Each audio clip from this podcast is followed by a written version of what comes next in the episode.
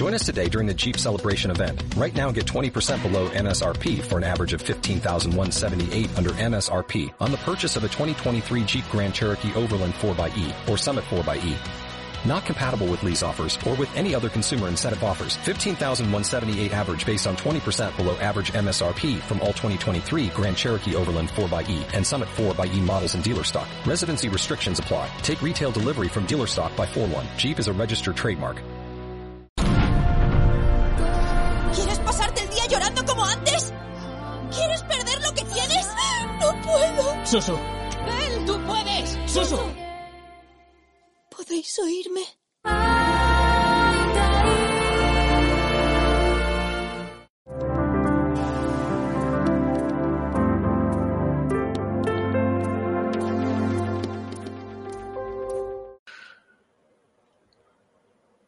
Estamos en vivo, según esto. Vamos a ver. Eh, bueno, si Sí, habéis, a- a ver quién se lo cree eso, pero bueno. si habéis seguido los últimos acontecimientos, esto ha sido. esto ha sido complicado. No sé si ya nos comentáis, si hay alguien por aquí, si nos ve, si todo va bien. Porque no sé si es mi, no sé si es mi conexión a, a internet o qué, pero nos ha estado dando problemas hoy. De Parece que el- va todo bien, por lo menos en el, en el móvil. Y, a ti te- y imagino que en el ordenador también te dice ok, ¿no? Sí, bueno, por lo menos aquí sí que no me está dando.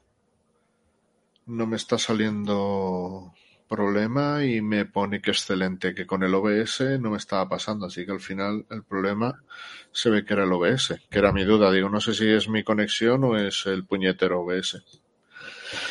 Así que nada, bueno, al grano, a lo que veníamos aquí, que era hablar de, de Bell, de Mamoru Osoda. Y bueno, le doy paso a, a Chris, que, que sabe bastante más de anime y de Osoda que yo, y bueno, que nos presente la película y, y bueno, y que, y qué le ha parecido a él. Bueno, cuéntanos, Chris.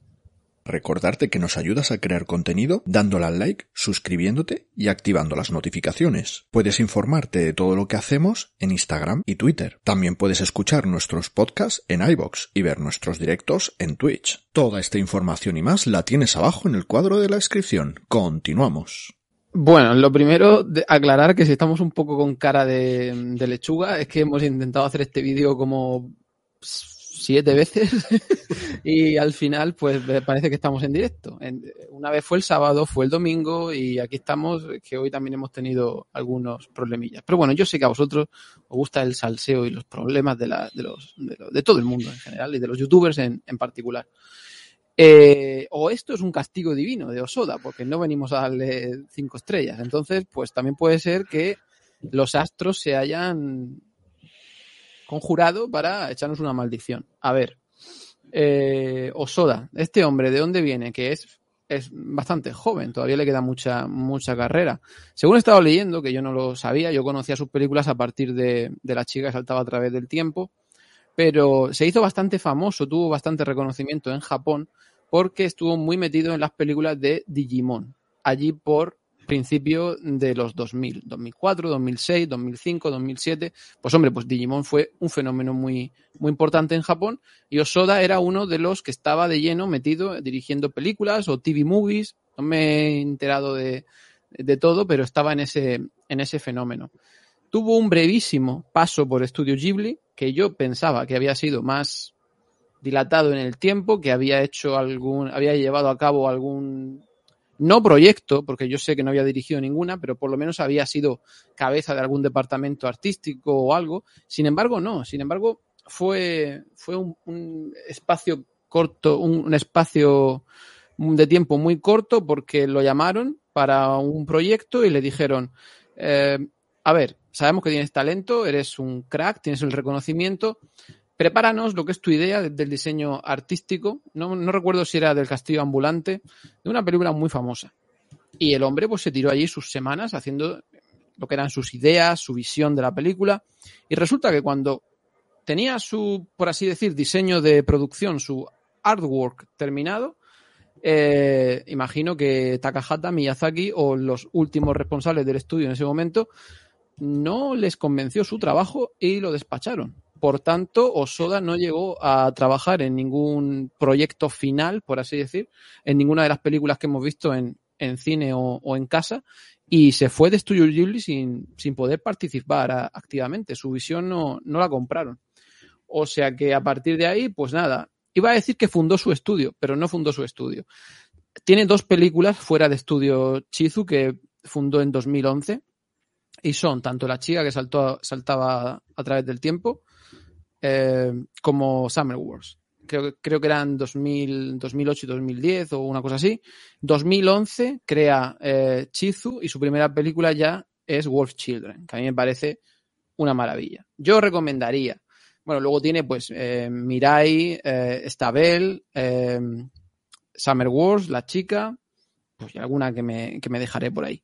Pero yo rec recomendaría, si alguien no se, no se ha iniciado en Osoda todavía, pues a lo mejor conoce más el cine de Shinkai o, o lo que sea, o bien, o, recuerda las películas de estudio Ghibli, pero ya en este anime moderno no, no, está, no está iniciado, yo recomendaría para empezar las que a mí me parecen mejores películas son La Chica, que es su primera película, y Wolf Children, que me parecen prácticamente dos obras maestras de la animación con, este bagaje, que no es que tenga el hombre una carrera impoluta, perfecta, maravillosa de películas cinco estrellas, pero que sí que sabemos que a veces ha hecho proyectos cinco estrellas, pues hombre, veníamos con todas las expectativas, aparte de él estuvo en Cannes y, la recepción de la crítica fue maravillosa, pues veníamos con esas expectativas de, mmm, como el tráiler te dejaba ver, pues una explosión de color, de, de aventura, porque ya se veía mucha imaginería, mucha creatividad, como siempre en sus películas, y en esta película en, en especial, porque estamos a,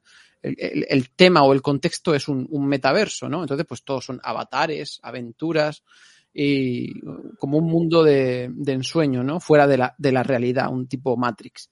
Y claro, eso, cuando estamos hablando de animación, que es la creatividad, las posibilidades son infinitas, puedes hacer lo que quieras, no estás sujeto a un presupuesto y a lo que puedes rodar, ¿no? Físicamente, pues siempre las expectativas son altísimas. Y tengo que decir que en ese apartado, a mí la película no me ha decepcionado en absoluto. La película está articulada.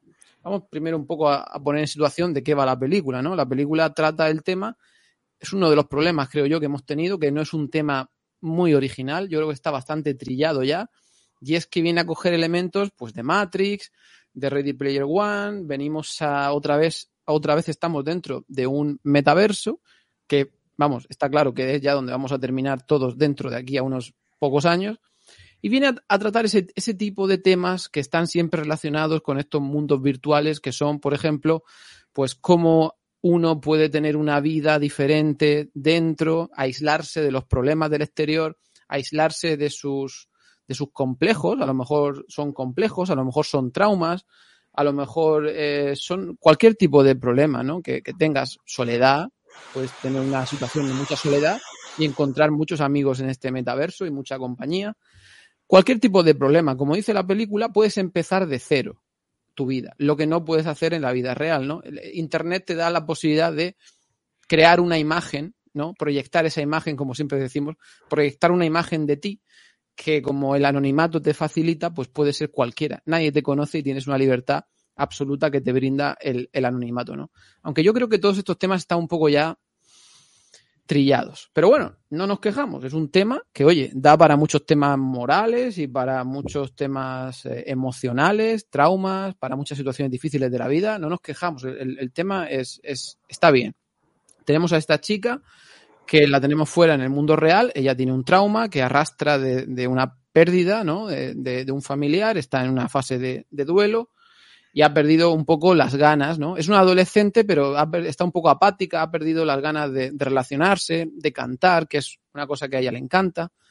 Y es verdad que en este metaverso, pues encuentra, gracias a su avatar, que es, digamos, se convierte en una chica muy popular dentro de, en esta imagen de Belle que habéis visto en el tráiler, se convierte en este personaje tan popular, vuelve a cantar y es como si recobrara, recobrara la, parte de su vida y de sus ganas de, vivir a través de este, de este metaverso. Ese sería el planteamiento un poco de, cómo empieza la película.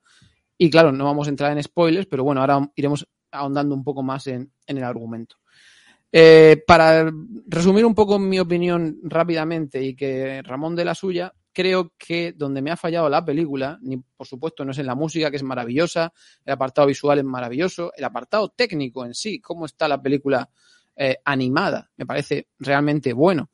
Pero el problema creo que es que es que el tono, el tono de la historia, el tono de la película y el tono del guion, y cuando digo el tono me voy directamente a las frases, a los diálogos escritos, son demasiado infantiles. Y yo lo siento, y lo siento, pero como he estado hablando los días con Ramón, claro, hemos hablado tantas veces de esta película en estos tres días que no sabemos ya lo que pensamos los dos.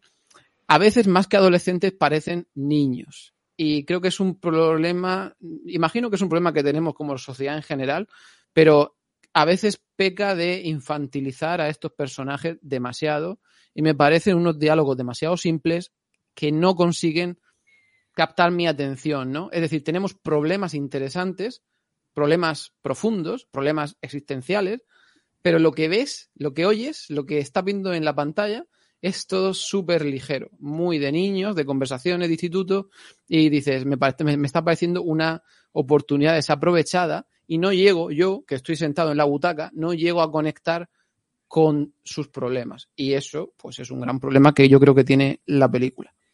Ahora, ahora la, debatiré, o la debatiremos con vosotros en el chat si hay alguien, la debatiré con, con Ramón. Eh, Ramón, en líneas generales, ¿a ti qué te, qué ha parecido? Pues estoy bastante de acuerdo contigo. Como, como ya sabes, me, me, ha resultado complicado entrar en la película precisamente por, por eso. La veo demasiado infantil. Aunque luego, por otro lado, que es, es, lo que comentábamos, que es difícil decir para qué público la recomendarías, porque sí que en un principio parece ir orientada a un, a un público juvenil, adolescente, pero luego tiene un tono muy infantil toda la, toda la película. Y sí que es verdad que cine de animación que pese a ser su, su objetivo claro los, los niños, luego tiene otras lecturas o tiene otras cosas que se hacen más interesantes para los adultos. Y esta, en principio, parece que los tiene, porque tiene todo ese tema de las redes sociales, de este metaverso, esta especie de, de como el oasis de, de Ready Player One, pero aquí es este, este You, que luego hablaremos un poquito más, más de esto, que es una de las cosas que sí que me ha gustado de la película, pero bueno, tiene ahí temas pero luego al final todo lo trata de con un tono demasiado infantil. Entonces no ahí no he podido entrar en ningún momento. Para mí me falla la historia y los personajes, no no empatizo con ellos, no me no no acabo incluso, o sea, incluso muchas veces no siendo una película orientada a ti, no siendo su público, puedes llegar a empatizar con el público o el tono que quiere poner. Te pones tú en la situación de cuando tenías esa edad o te pones en la situación de cómo pueden estar otras personas, pero que es que me cuesta, en todo el momento me cuesta. Y como siempre digo, para no dejarnos con el mal gusto, el mal sabor de boca, pues voy a voy a resaltar las cosas que sí que me parecen bastante positivas de la película, que en el nivel técnico es, es una pasada, es a nivel de animación, todo lo que es el dibujo, la música, me parece que tiene un nivel altísimo, me parece muy buena en ese sentido, pero eso, me, me falla en, en, los personajes y en la historia en los que no entro. Mm, también es que me cuesta el... Eh, en un principio parece que lo que comentaba, ¿no? Parece que, que va de una cosa, ¿no? Te va a tratar ese tema de esa, esa realidad virtual, ese, ese mundo, ese, ese metaverso. El tema de las redes sociales, la polaridad, todo esto parece que va de ese tema, de repente lo aparca para meterse en el tema de la bella y la bestia, y después llega un momento en que ese tema también lo aparca para meterse en otra cosa, y ya, ya sí que no digo nada más porque ya podría ser spoiler.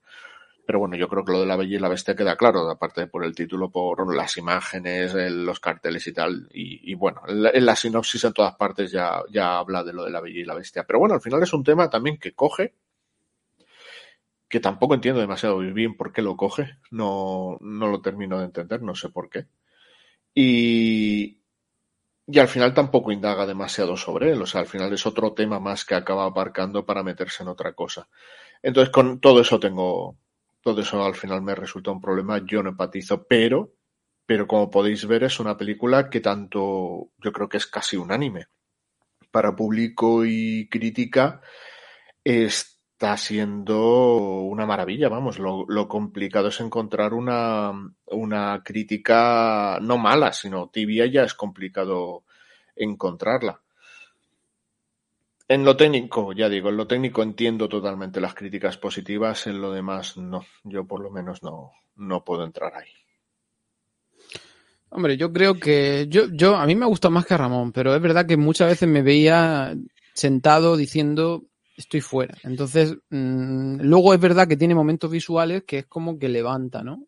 Es como que, uff, apabulla. En la sala de cine, yo recomiendo que la veáis en cine, pues apabulla. Es verdad que apabulla porque es todo, es la canción, el color, lo que es la emoción, porque la película tiene sus momentos emotivos, derecho hacia el final de la película. Pero eh, es una película que a mí me parece bastante difícil de mm, que os hagáis una idea sin verla. Porque objetivamente, como técnicamente tiene muchísimas cosas buenas, pero esto que nosotros comentamos es un feeling. Entonces, mm, este feeling a lo mejor no lo tenéis. A lo mejor la veis de principio a fin y decís, esto es un 10. Es una cosa totalmente, personal, como esas películas que te atrapan o esas películas que estás súper frío viéndolas diciendo, no me interesa lo que me estás contando ni, ni los personajes. Por eso, mmm, yo no podría darle a esta película pues menos de tres estrellas, tres estrellas y media, tres estrellas. Es que no puedo darle dos, porque no. Eh, es un 6, un 7, técnicamente. Lo que pasa es que el potencial que tenía, yo creo que era de, llegar a ser muy grande, porque toca temas muy profundos. El tema que también quería comentar, si esta película está dirigida a un público infantil, nosotros eh, de primera mano, había niños en la sala cuando estábamos viéndola, y realmente mmm, por mucho color que haya y mucha eh, canción, no pillan muchos de los temas que provocan los traumas en, los personajes. Los personajes son unos personajes bastante jodidos, con traumas, con problemas familiares sobre todo, que es un tema muy recurrente en el cine de Osoda, ¿no? El de la familia. Y los niños yo creo que se quedan un poco con el gesto torcido de decir, pero ¿por qué esta persona, por qué, por qué este personaje está llorando? ¿O qué le pasa a este personaje? No llegan a entender, creo yo, algunas fases por las que están pasando psicológicamente algunos personajes y constantemente tienen que estar preguntándole a los padres o tal, porque yo creo que se pierden. Es una película que sí que tiene bastantes situaciones adultas en cuanto, por lo menos, a lo que es las emociones. Luego, claro, pues hay típicas conversaciones de instituto para aburrir hay meta para aburrir. Tenéis YouTube, Instagram, este You. Para mí demasiado meta, sinceramente, hay demasiado meta. Pero bueno, eh, reconozco que está de moda, es un tema que, que ya se, ha, llegado al cine para quedarse, pero para mí hay demasiado meta en la película. Por eso yo creo, después de haber visto la película y la experiencia de estos niños que teníamos cerca, que mm, no recomendaría que un niño pequeño la viera porque mm, no veo yo que salieran muy emocionados, ¿no? Más que nada se, en algunos momentos duros eh, emocionales de la película se estaban un poco perdidos y no, no, no entendían muchas reacciones de los personajes. No es un tono más Disney, no, no, la veo un poco, mm, poco accesible para niños, para niños pequeños, pequeños me refiero. Mm, también por quedarnos con otra cosa de las que me ha gustado de la película, que también a, a nivel técnico, el, el, cómo separa el mundo virtual del mundo real. Ahí sí que se nota hay una, hay una diferencia de estilo bastante, bastante importante. De hecho, no, no tiene nada que ver, por ejemplo, con el Oasis de, de, de Ready Player One. Es, nada, nada. Aquí los, todo, todo el entorno es, es, es, muy fantástico, es muy real, los edificios son como edificios que flotan, ellos también al, al moverse por este mundo, ellos también flotan, no andan. Es, es la, la, nube literal. Sí, sí, sí. O sea, no, no hay posibilidad de, de, confusión, ¿no? De que hay un momento, pues no sé cómo hay eh, películas... Eh, que a veces sí que tratan de, estas cosas, de mundos virtuales y al final no saber, no, no, sé, por ejemplo, origen, ¿no? Que hay momentos en que no sabes si estás en el, en el mundo del sueño o estás en el, en el real. Aquí no, aquí no puede, no puede haber esa confusión en ningún momento. Ha hecho un, una diferencia de estilo bastante importante. Es, los personajes en, en, este metaverso no parecen ni personas y los que son más, más antropomórficos aún así tienen detalles que deja claro que no son, que no son personas, ¿no? Son avatares, son bichos, monstruitos, animales, cosas así, la mayoría, y los que, ya digo, son antropomórficos se nota aún así que no, que no son reales. Pero luego también es que en el, en el mundo real eh, se nota, si os fijéis enseguida, que los, los fondos, lo que son los, los sitios, las localizaciones, son reales. O sea, lo que ha hecho ha sido pintar encima de, de imágenes de, de, lugares reales en el bosque. Además, es un, es un pueblo en el que viven, es un pueblo en la montaña, se ven ahí las montañas, las nubes, tal, y todo te da esa sensación más de realidad, siendo dibujo, te da esa sensación de realidad porque está hecho eh, ese dibujo encima, se nota enseguida, y me ha gustado mucho ese, el, el, marcarte, ¿no? El, el, hacerte más realista la realidad para, para luego contrastarte con lo irreal del otro, ¿no? Ha hecho ahí una separación, ha, ha forzado, ¿no? Esa, esa diferenciación. Eso también me ha gustado mucho. Y eh, se me ha ido el hilo. Iba a comentar otra de las cosas que habías dicho. La tú, música. Tú hace un momento.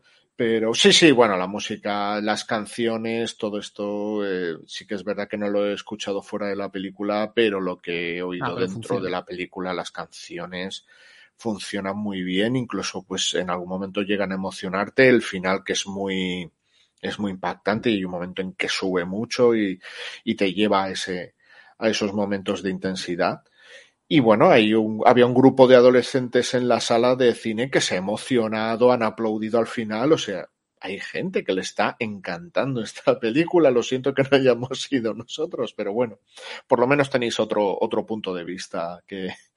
Sí, la verdad que es, es, es complicado porque la gente dirá, pero os estáis contradiciendo porque mm, no la puede ver un niño, tiene temas oscuros, pero Es es, complicado eso, infantil. Es que, es que tenéis que ver la película. Al final hay mucho diálogo de instituto, hay mucho, eh, mucha parte de la película de esta de me gusta este chico, pero no se lo digo, pero tal, pero cual, y tú al final dices, no sé realmente a qué le quieres dar peso en la película. Eh, Sería otro de los buenos temas para, para discutir y para ver, vosotros nos dejáis en comentarios qué os ha parecido. Porque al tener dos mundos que están bastante bien equilibrados, en mi opinión, pero puede ser que uno os interese bastante más que el otro. Y entonces es un tema que hay que encontrar el, el balance, porque básicamente el mundo del metaverso sirve para presentarnos al- a la otra mitad de la Bella y la Bestia y, y poco más. Es más, más interesante fuera, donde los personajes reales tienen los problemas reales, por así decir. Lo que pasa es que esa vía de escape, pues es verdad que al final, digamos que hay una, una catarsis colectiva que ayuda a nuestros protagonistas, ¿no? Ese mensaje de que, claro, pues no, la parte buena de Internet, por así decir, puedes encontrar ayuda, puedes encontrar apoyo, puedes encontrar amigos, gente que de verdad te dé ayuda eh, real en la vida real, fuera de, fuera de la tecnología. Eh, todo eso, pero donde están los problemas de verdad es fuera. Entonces ya dependerá de vosotros si os interesa más. Eh, pasa igual en Ready Player One, ¿no? Que a mí yo me quedé con una sensación de decir, la película está muy descompensada. Me hubiera gustado que hubiera mucho más de fuera, que era un mundo muy interesante. Era un mundo muy jodido, donde la gente vivía muy mal y me hubiera gustado que hubiera más del mundo de fuera. Yo creo que aquí está mejor encontrado ese, ese balance. Bueno, si quieres, vamos, echamos un vistazo a los comentarios. Dale, dale. Bueno, Fran nos decía hello, al final no fue Bell, fue mal. Sí, ha sido, esto ha sido una odisea.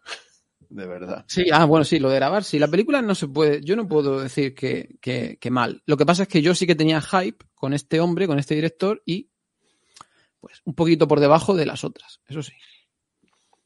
Pablo Álvarez dice que se nos ve. Buenas noches. Buenas. Joaquín también. Buenas.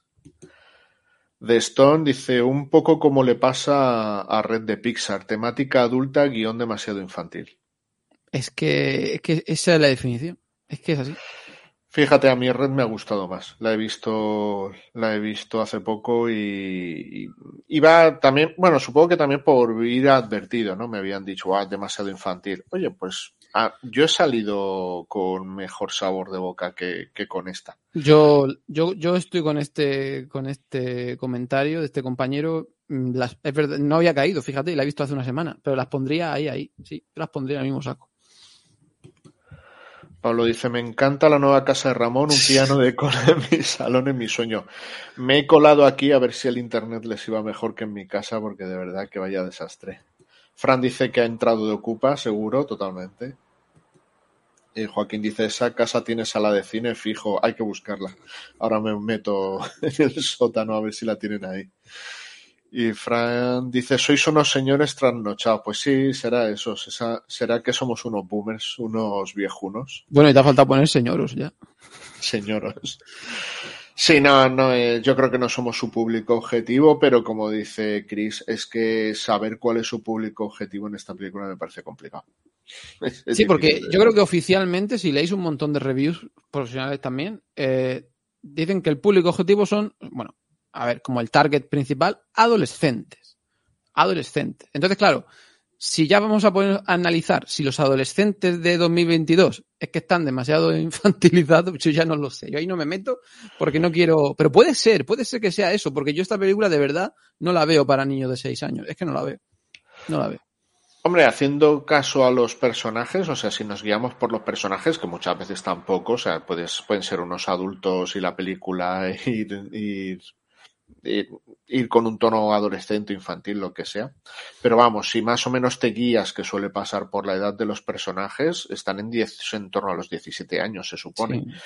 Pero yo lo veo complicado, que a un chaval de 17 años lo veo complicado, pero bueno, sí, habrá, habrá, habrá Yo, gente de yo he, 17 he llegado ya a un punto que parafraseando, parafraseando a Fran, prefiero ya que todos los personajes de todas las películas sean filósofos, de verdad, me da igual, aunque tengan 11 años, pero que sean filósofos, que yo me entretengo más que con estas conversaciones de, de chichinabo, de estos guiones, que a mí es que de verdad, cuando llevo 30 o 40 minutos, que eso no lo hemos dicho, pero es que la primera hora de Bell hay que aguantarla, ¿eh? La primera hora de Bell, luego, claro, luego la película va creciendo, creciendo y explota al final y, lo disfrutas, pero la primera hora de Bell hay que, hay que aguantarla en la butaca.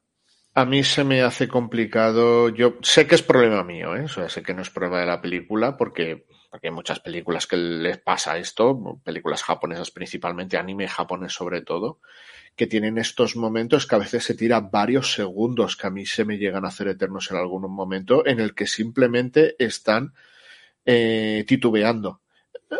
Están ahí eh, muertos de timidez o de, o de miedo, no sé qué, y se tiran ahí un buen rato ahí con esos, con esos gestos y esas, y esos murmullos y tal, y a mí eso, esas cosas se me hacen muy complicadas. Son esos son chanzas y coñas que yo no esperaba ver en una película de Osoda. A mí, o sea, yo eso lo puedo ver, en, como le decía Fran el otro día, en un capítulo de Chicho de Remoto.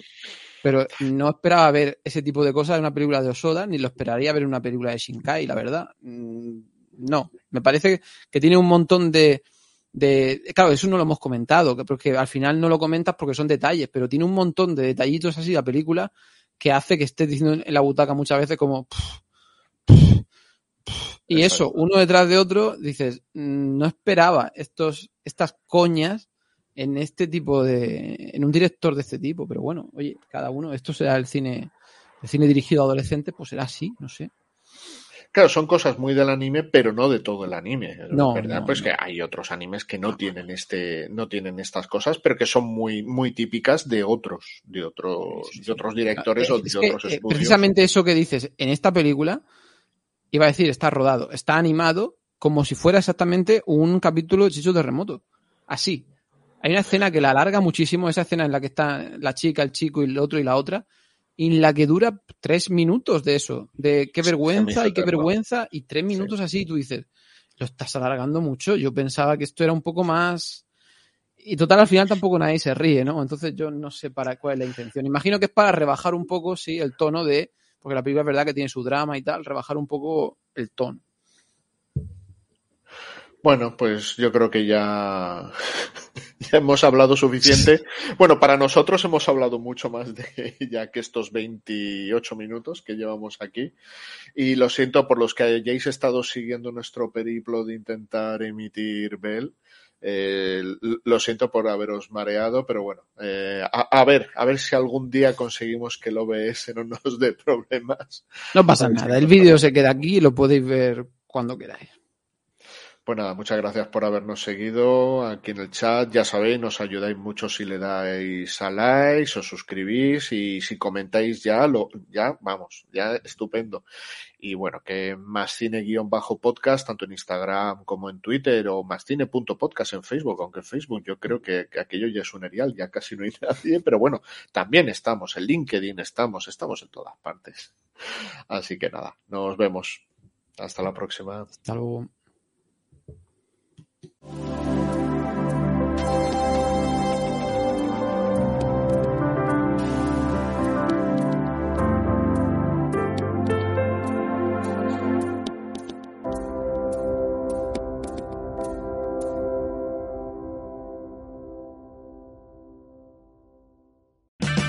O'Reilly Auto Parts puede ayudarte a encontrar un taller mecánico cerca de ti. Para más información, llama a tu tienda O'Reilly Auto Parts o visita oreillyauto.com.